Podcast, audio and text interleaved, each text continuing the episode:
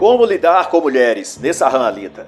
O autor usa esse nome como pseudônimo e seus assuntos, como em toda a sua obra, trata do sofrimento amoroso do homem e defesa emocional masculina.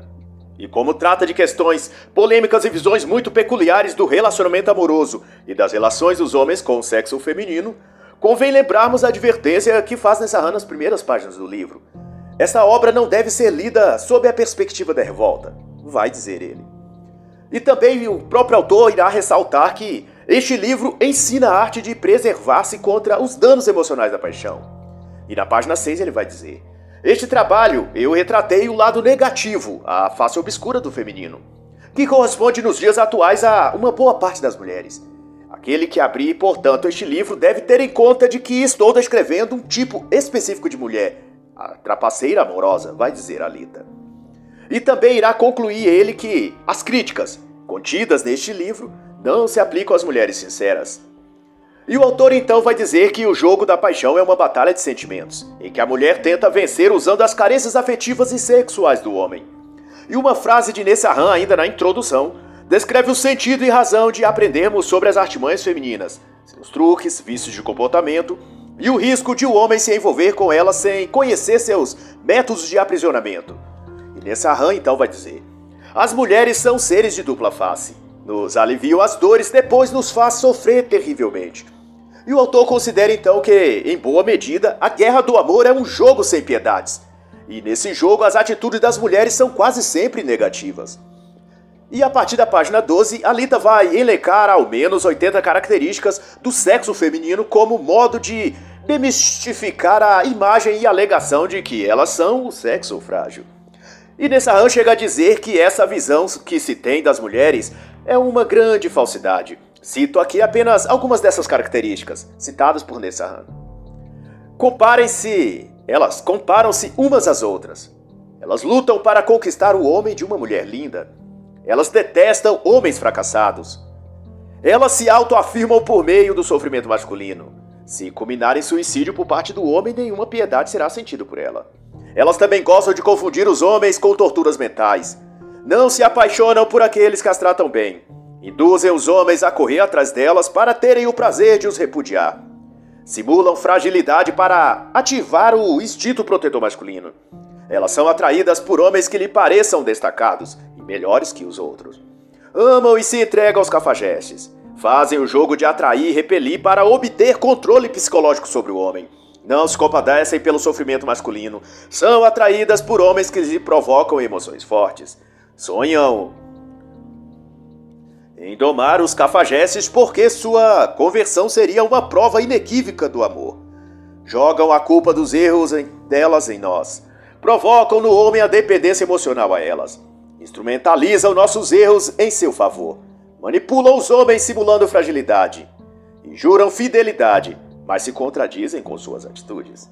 E assim como dito, o autor discorre diversas outras peculiaridades ou padrões femininos que importa ao leitor conhecer, mas que não vou reproduzir aqui para não fazer parecer que essa análise dispensa a leitura da obra por inteiro, e também por razão de tempo e propósito. E então, da página 20 à página 32, Nessahan trata sobre como atrair, conquistar ou, nas palavras dele, encantar as mulheres refratárias e arredias, ou rebeldes, indóceis, ásperas ou difíceis. Como ele próprio diz, Dicas para os homens bons encontrarem uma parceira adequada. E mais ainda, Nessahan também justifica a razão de ser deste capítulo, dizendo que essas dicas são apenas para que os desfavorecidos possam fazer frente aos preferidos na acirrada competição pelas fêmeas. Todavia, eu não faço jus a esta obra nesse ponto em específico, e não reproduzo ou comento quaisquer dessas dicas para conquistar mulher alguma, sejam as rebeldes ou as recatadas, se é que existem. Seja como for, eu escolho não o fazer pelo fato de não endossar relacionamento com as mulheres modernas atuais. Para mim, as mulheres atualmente disponíveis no mercado amoroso são desprovidas de caráter moral ou recato o suficiente para que valha a pena qualquer homem desejá-las ou lutar para conquistá-las. Simplesmente não valem o esforço. E ainda são garantias de sofrimento, exploração e chifres, incorrendo ainda a possibilidade de acabar falido ou denunciado por algum dos vários crimes que inventaram para reprimir os homens e elevar as mulheres.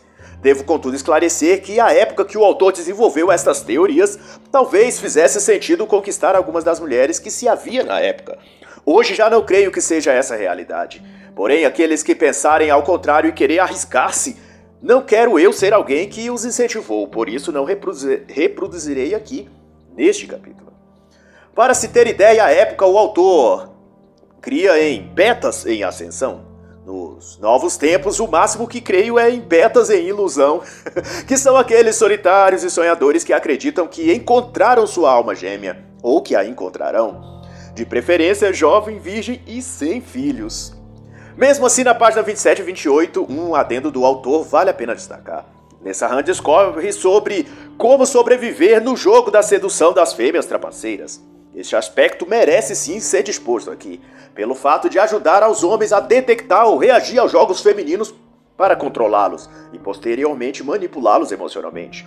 E as observações do autor sobre isso será: não se iluda que a mulher que você está ou que se interessa nela é única especial ou a melhor do mundo. Ela é apenas uma mulher. E o que ela diz? Que você é o melhor homem que ela já conheceu, etc. É apenas uma tática que ela usa para te convencer que ela é diferente das demais e te valorizará mais que as outras. Porque ela enxerga seu verdadeiro valor. Não se prenda às falas dela. Observe seu comportamento a longo prazo. Se quer envolver-se com mulheres, aceite que elas são rodadas e que já tiveram muitos parceiros sexuais. É o que e o que elas dizem, aliás, ao contrário, é porque temem ser reprovadas socialmente de serem vistas como inferiores às outras. Em sumas, elas só estão mentindo quando diz que teve poucos relacionamentos. Não caia na displicência de vê-la como um ente celeste. Jamais acredite que ela não paquere ninguém além de você. Não faça manifestações contínuas de amor. Não chore por ela. Não pense que suas perguntas diretas serão respondidas por ela de forma direta e verdadeira. Ela tentará sempre mentir. Conquiste sua independência emocional. E essa talvez seja a dica mais importante destas. E no tópico 5 do livro, Nessahan vai falar sobre o desejo da mulher. E ele vai considerar inicialmente que não se pode conhecer ou obter a verdade de uma mulher por meio de perguntas, pois seremos sempre enganados por elas. Quanto ao amor, as mulheres o valorizam e querem de fato encontrar o verdadeiro amor. Mas no sentido de que querem e sonham serem verdadeiramente amadas, mas não amar o homem nessa mesma medida. Ou seja, elas anelam receber o amor, mas não dar o amor. É o que vai dizer o autor. Elas não amam os homens em simples retribuição ao amor deles por elas, vai dizer também nessa Ramlita. Elas amam as características que consideram úteis a elas naquele momento.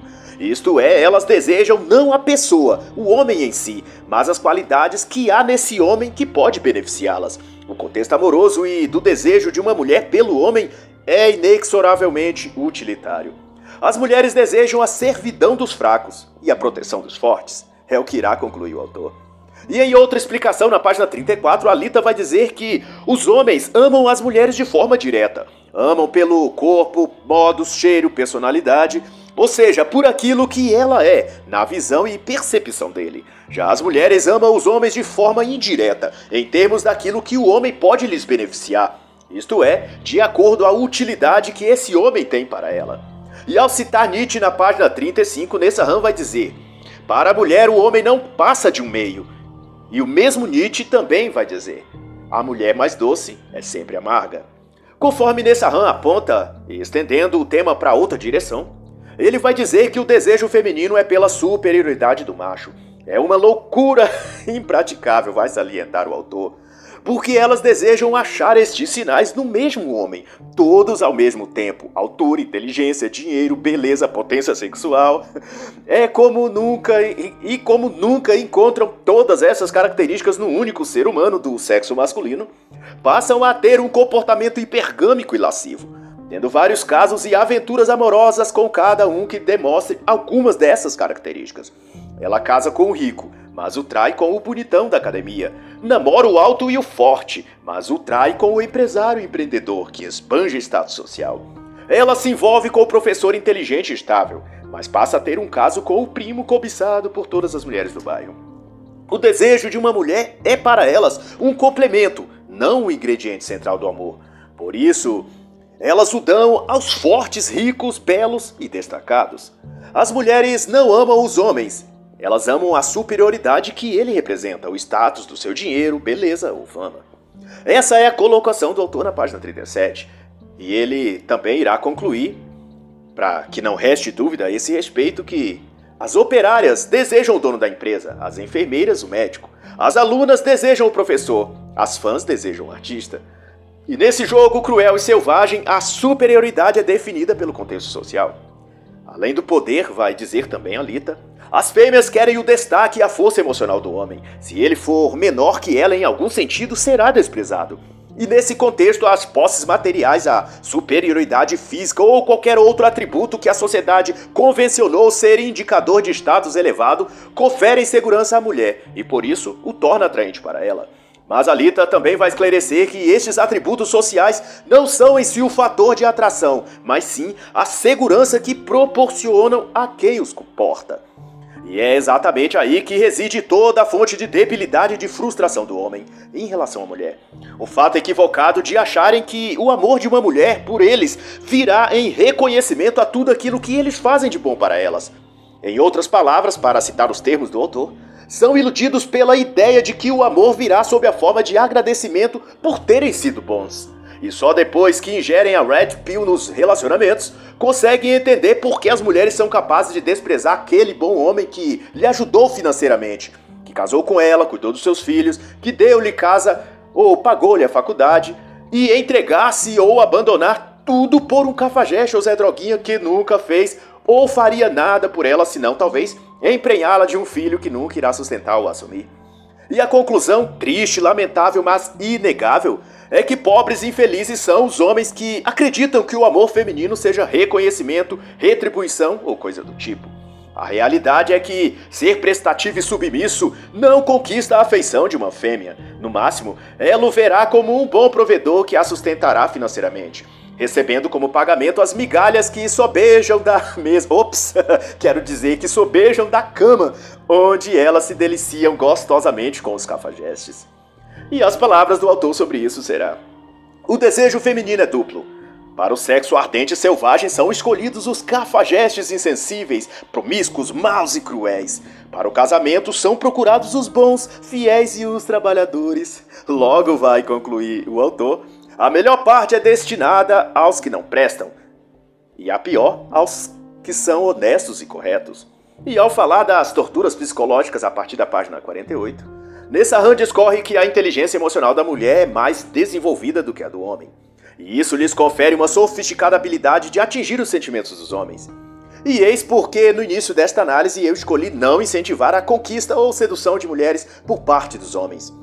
É porque, conforme descreve nessa rã, ao citar outro escritor e pensador, Alberoni, ele vai dizer que as mulheres instrumentalizam essa forma de inteligência emocional de forma egoísta, a se beneficiar apenas. E então, quando descobre que o homem, antes considerado especial, é na verdade um simples mortal comum, ela se desencanta e perde o interesse. E passa então a detestá-lo e atormentá-lo psicologicamente. Isso, como todo homem é um simples mortal comum, aliás, como todo homem é um simples mortal comum, isso significa que todo homem será, cedo ou tarde, atormentado pela mulher que está ao seu lado. E por isso mesmo a grande maioria dos relacionamentos depois do primeiro ou segundo ano passa a viver um inferno astral cotidiano. E daí vai declinando até o término de separação. É que esse foi o tempo que a mulher manteve sobre ele a imagem de um homem especial e após esse tempo enxergou e convenceu-se que ele era apenas um ser humano como outro qualquer. E como toda mulher tem complexo de deusa, ela irá requerer que o homem que esteja ao seu lado seja no mínimo um semideus ou então ela vai esfriar da relação. A mulher é frágil no âmbito físico, vai dizer o autor, mas não no âmbito emocional. No campo da relação a dois, muitas fêmeas humanas não são nem um pouco delicadas ou frágeis. Elas são, na verdade, impiedosas e jogam sujo. Serão as palavras do autor mais adiante. Segundo Nessahan, as estratégias femininas são psicológicas e por isso mesmo ocultam-se aos olhos comuns. Daí elas podem atacar e esconder as unhas, e em seguida, quando forem retalhadas em função do ataque que fez, elas simplesmente se vitimizam e choram. voltando-se a emular um comportamento dócil, frágil, dissimulado. Isso faz, não raras vezes, que os cavaleiros brancos de plantão corram em sua defesa e lhes cubram de elogios e favores. E antes que os cavaleiros brancos e mulheres rixosas bradem que o autor é machista, misógino, ou que nem toda mulher é assim, como elas gostam de dizer, o próprio autor vai afirmar na página 50. Nem todas as mulheres utilizam desses ardis psicológicos, mas em nossa moderna civilização ocidental, com seus costumes avançados, poucas se salvam.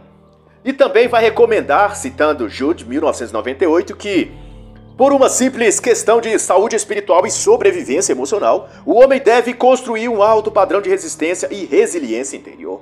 E a Lita vai relatar então três etapas do processo de tortura mental que regularmente é feito pelas fêmeas na intenção de capturar os sentimentos do homem e submetê-lo ao seu domínio emocional. Na primeira fase, a mulher se comporta como santa, dando carinho e sexo até que o homem esteja emocionalmente dependente. E nessa fase ela finge não se interessar por mais ninguém e não dar atenção para nenhum outro homem. Na segunda fase, após ter certeza de que o homem mordeu a isca e está preso pelo sentimento a ela, a mulher começa a demonstrar atitudes suspeitas para com outros homens, lançando dúvidas na mente de seu companheiro para que ele sofra por ciúmes. E na terceira fase, seu companheiro protesta pelo comportamento suspeito da mulher. E ela nega e o acusa de injusto, bruto, ciumento, possessivo, machista. e para dar peso a seu teatro emotivo, ela chora, fica emburrada e nega sexo por vários dias. E nisso tudo, Nessahan Alita faz notar que o fundamento de todo o sofrimento do homem nestes casos é o apego emocional e paixão que ele sente pela mulher. E quanto mais apaixonado ele estiver, mais será submetido aos joguinhos infernais dela. E Nessahan também deixa claro que os jogos psicológicos femininos são indefinições e contradições que visam confundir o homem. E para ilustrar essa sua afirmação, ele vai citar o caso em que a mulher flerta com um homem numa festa ou lugar qualquer, e assim que ele toma a iniciativa de paquerá-la e chamá-la para conversar, ela demonstra desinteresse e foge dele. Ou o caso em que a mulher toma a iniciativa de telefonar ou enviar uma mensagem pelo WhatsApp, e depois que o homem atende o telefone ou responde suas mensagens, ela fica fria, monossilábica ou demora para responder, mesmo que o status dela esteja online.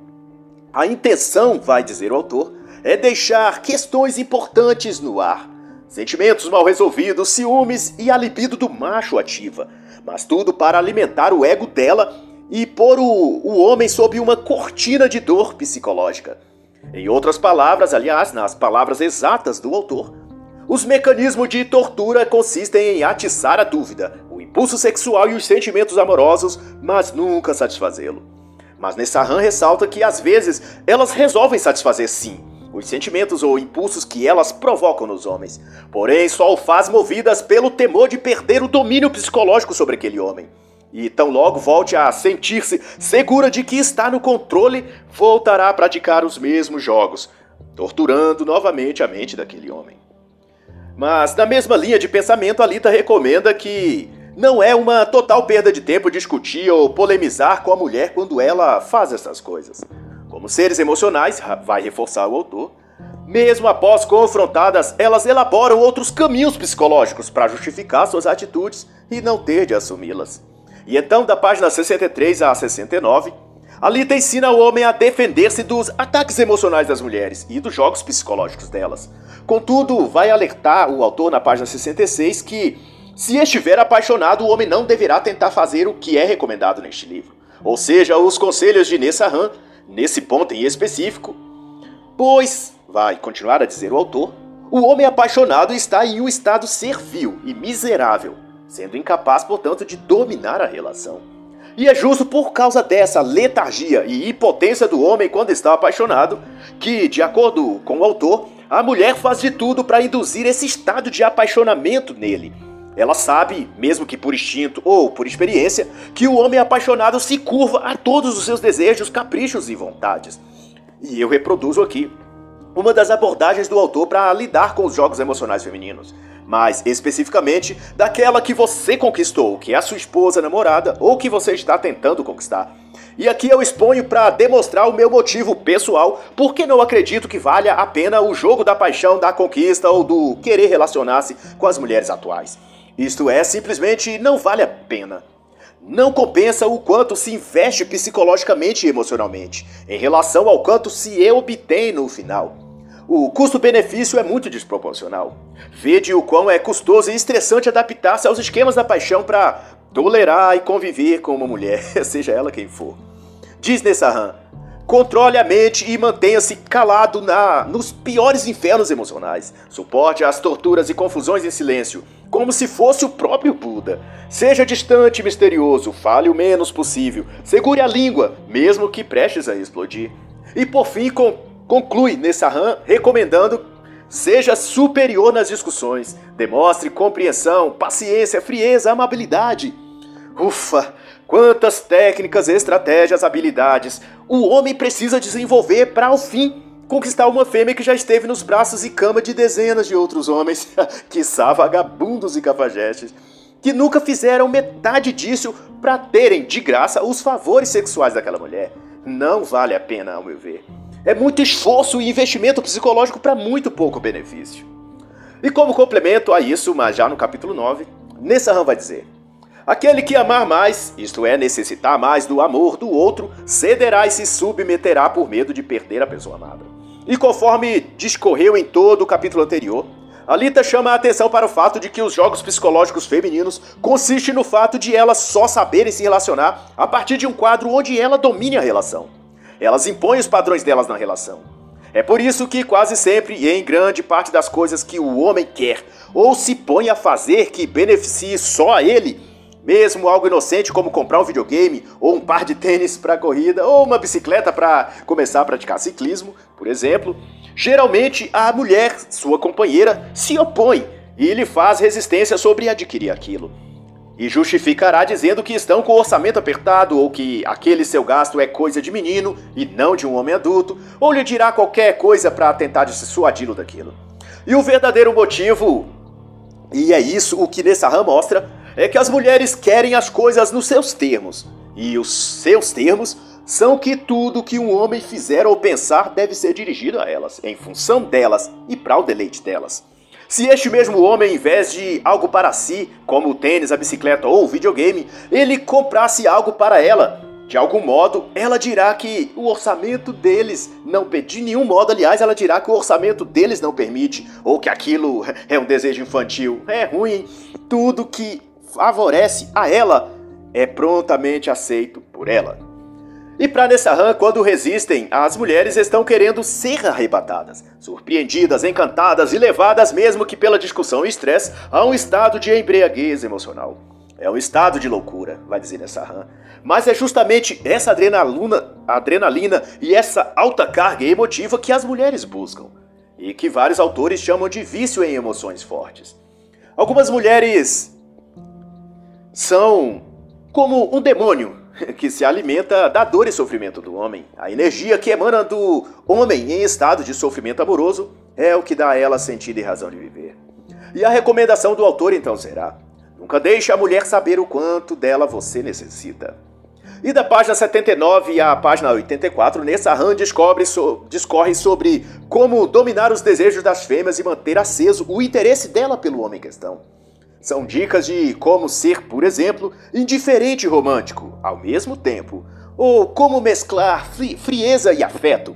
Em suma, nas palavras do próprio autor, desenvolver a arte de sobrepujar a mulher em suas tendências bipolares e então conduzir a relação e administrar os sentimentos femininos.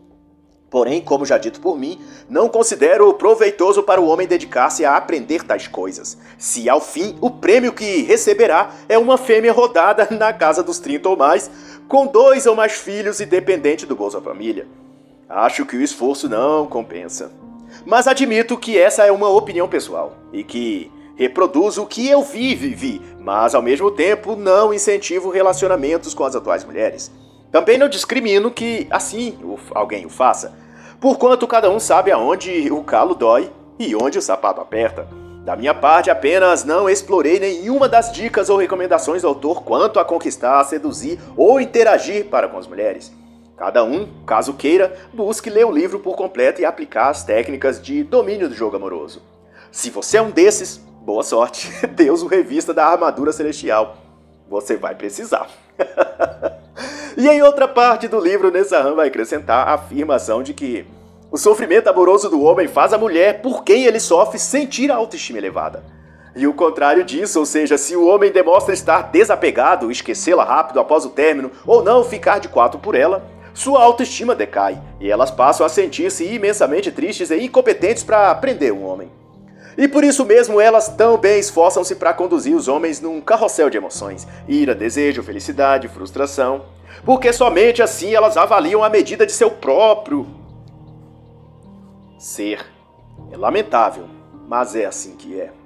E é justo por meio desses ardis emotivos que as mulheres prendem os homens nas suas teias psicológicas, pois o homem ficará confuso, ferido, fragilizado e, o que é pior, dependente dessas flutuações emocionais, ao ponto que culpará sempre a si mesmo pela infelicidade ou mal-estar da mulher achando que ele é quem está provocando todas essas mudanças e variações no comportamento dela, quando na verdade ela está assim, porque isso faz parte do script amoroso da mulher e o que ela faz, diz ou demonstra é parte do personagem que ela interpreta no teatro emocional que ela mesma criou para si e para seu companheiro. E citando Schopenhauer, nesse arran vai dizer que a resistência das mulheres à verdade vem de sua orientação à instrução e aos sentimentos muito mais do que a racionalidade.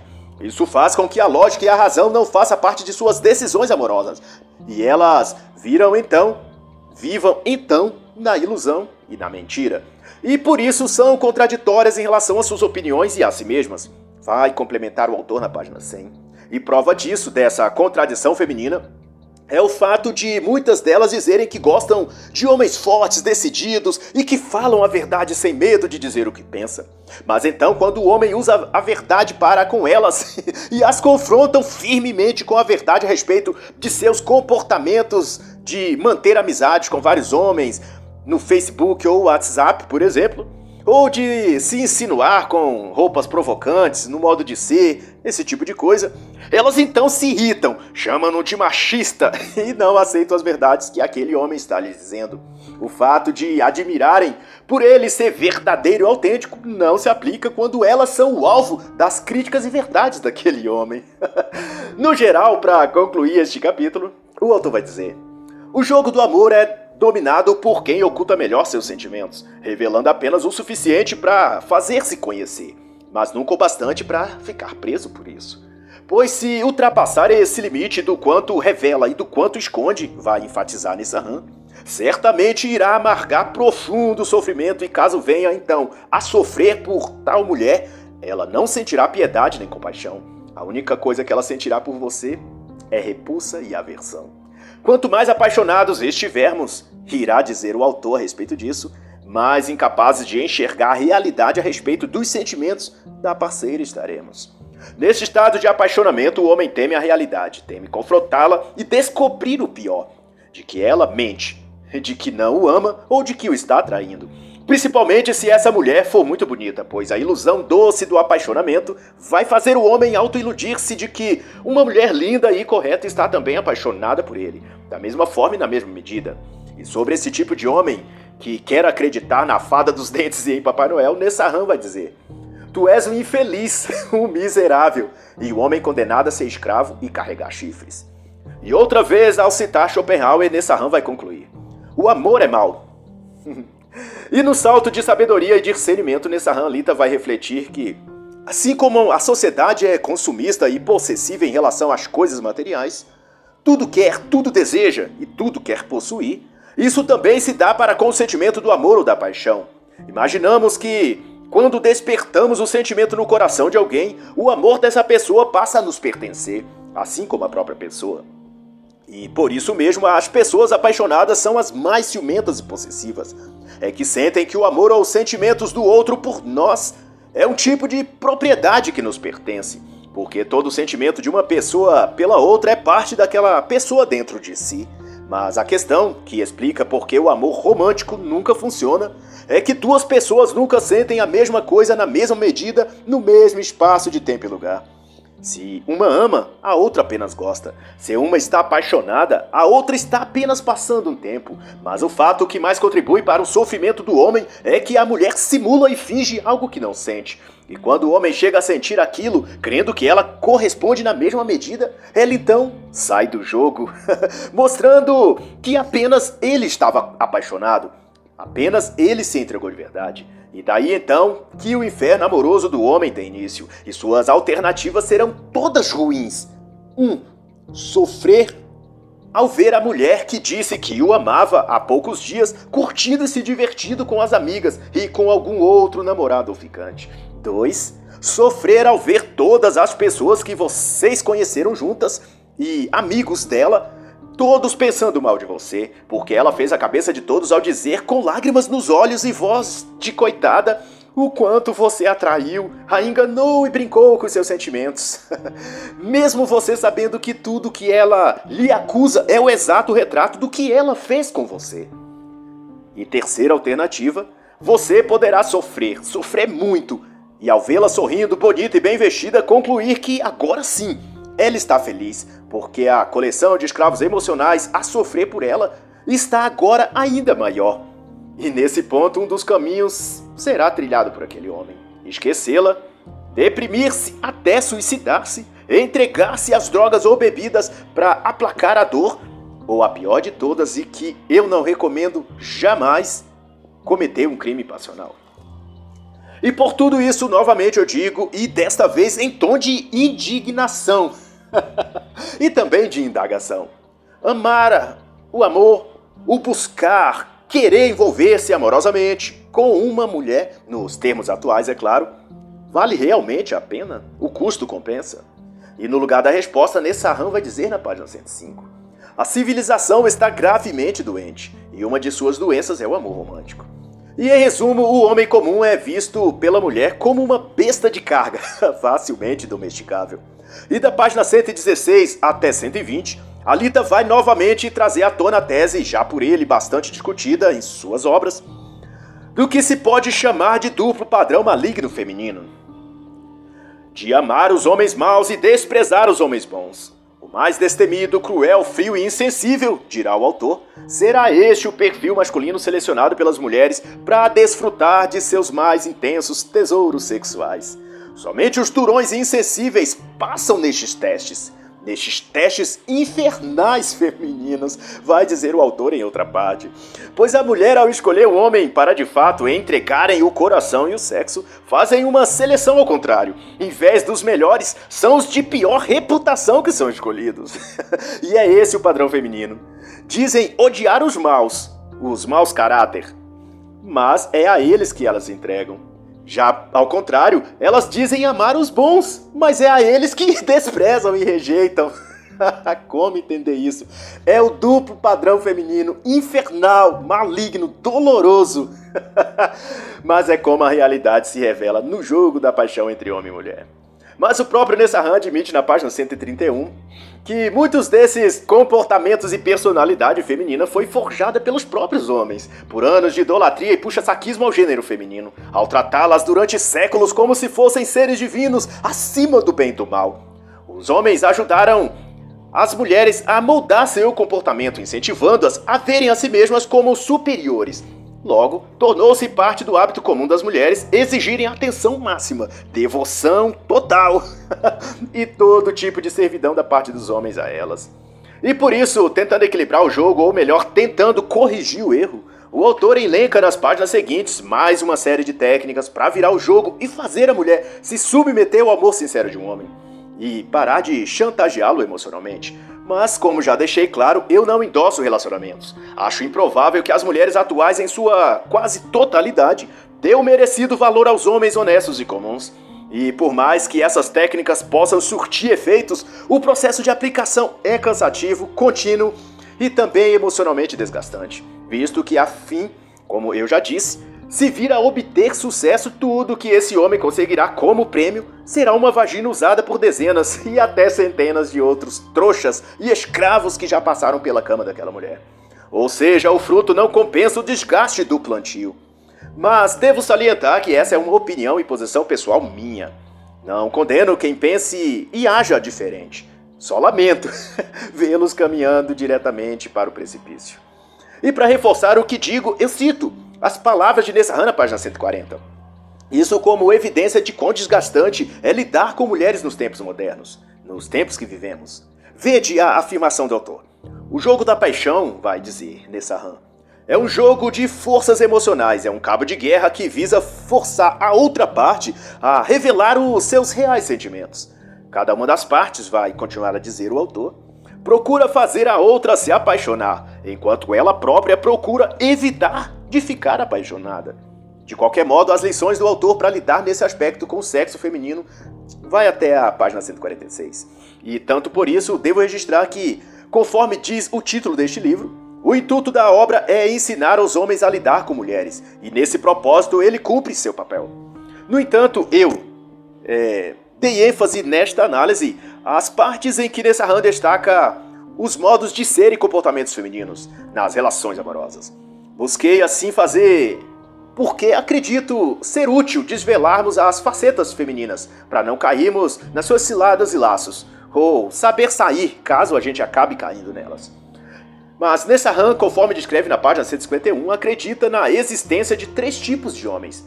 Os bons, que serão escolhidos pelas mulheres para serem escravos e provedores delas. Os cafajestes, que serão escolhidos para o sexo são os maus em geral, insensíveis, irresponsáveis, mulherengos, mentirosos ou até criminosos ou usuários de drogas.